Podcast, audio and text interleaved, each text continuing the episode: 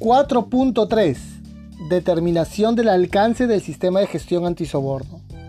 Declara la norma internacional que la organización debe, ¿no? Aparece ahí el tercer requisito de esta norma internacional. Determinar los límites y la aplicabilidad del sistema de gestión antisoborno para establecer su alcance, claro que sí.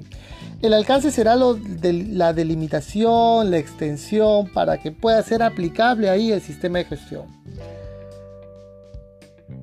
Siguiente párrafo. Cuando se determine el alcance, la organización debe, ahí aparece el cuarto requisito, debe considerar, letra A, las cuestiones externas referidas en el apartado 4.1. Para hacer tu 4.3 necesitas el análisis del contexto, ¿no? Donde hay mayor donde hay mayor complejidad para poder implementar el sistema de gestión, cuáles son las variables externas o internas que amerita finalmente hacer algunos ajustes para poder garantizar de que, que este sistema va a ser efectivo y por tal razón no va a haber riesgo de soborno. Letra B. Los riesgos indicados en el apartado 4.2, que es las necesidades y expectativas de las partes interesadas. ¿no? A las partes interesadas ya hemos dicho que de manera interna quieren cuidar la reputación y buen nombre de la empresa. Ítem C, y este es algo muy particular de la norma internacional. Los resultados de la evaluación de riesgo de soborno referenciados en 4.5. Los riesgos de soborno tienen un nivel más estratégico y, está enmarcado en este capítulo 4.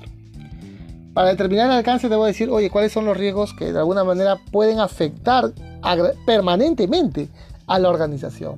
La reputación, la imagen, no cómo puede verse de alguna manera reducida, minimizada a la organización, incluso con el riesgo de, de desaparecerlo. Con esa información tan estratégica debo yo de delimitar mi alcance.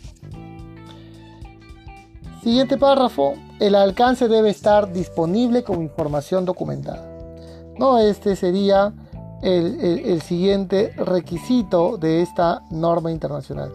Entonces, en total, vamos eh, identificando eh, cinco requisitos en total, desde 4.1 hasta 4.3, ¿no?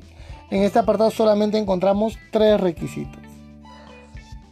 Asimismo, informa la norma que hay una nota que es véase el capítulo A.2 para una orientación en el momento de declarar el alcance.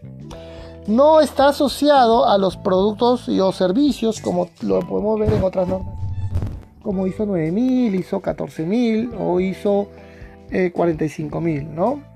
Eh, pero sí te dice que consideres la información de un análisis estratégico de los riesgos de soborno. Claro que sí.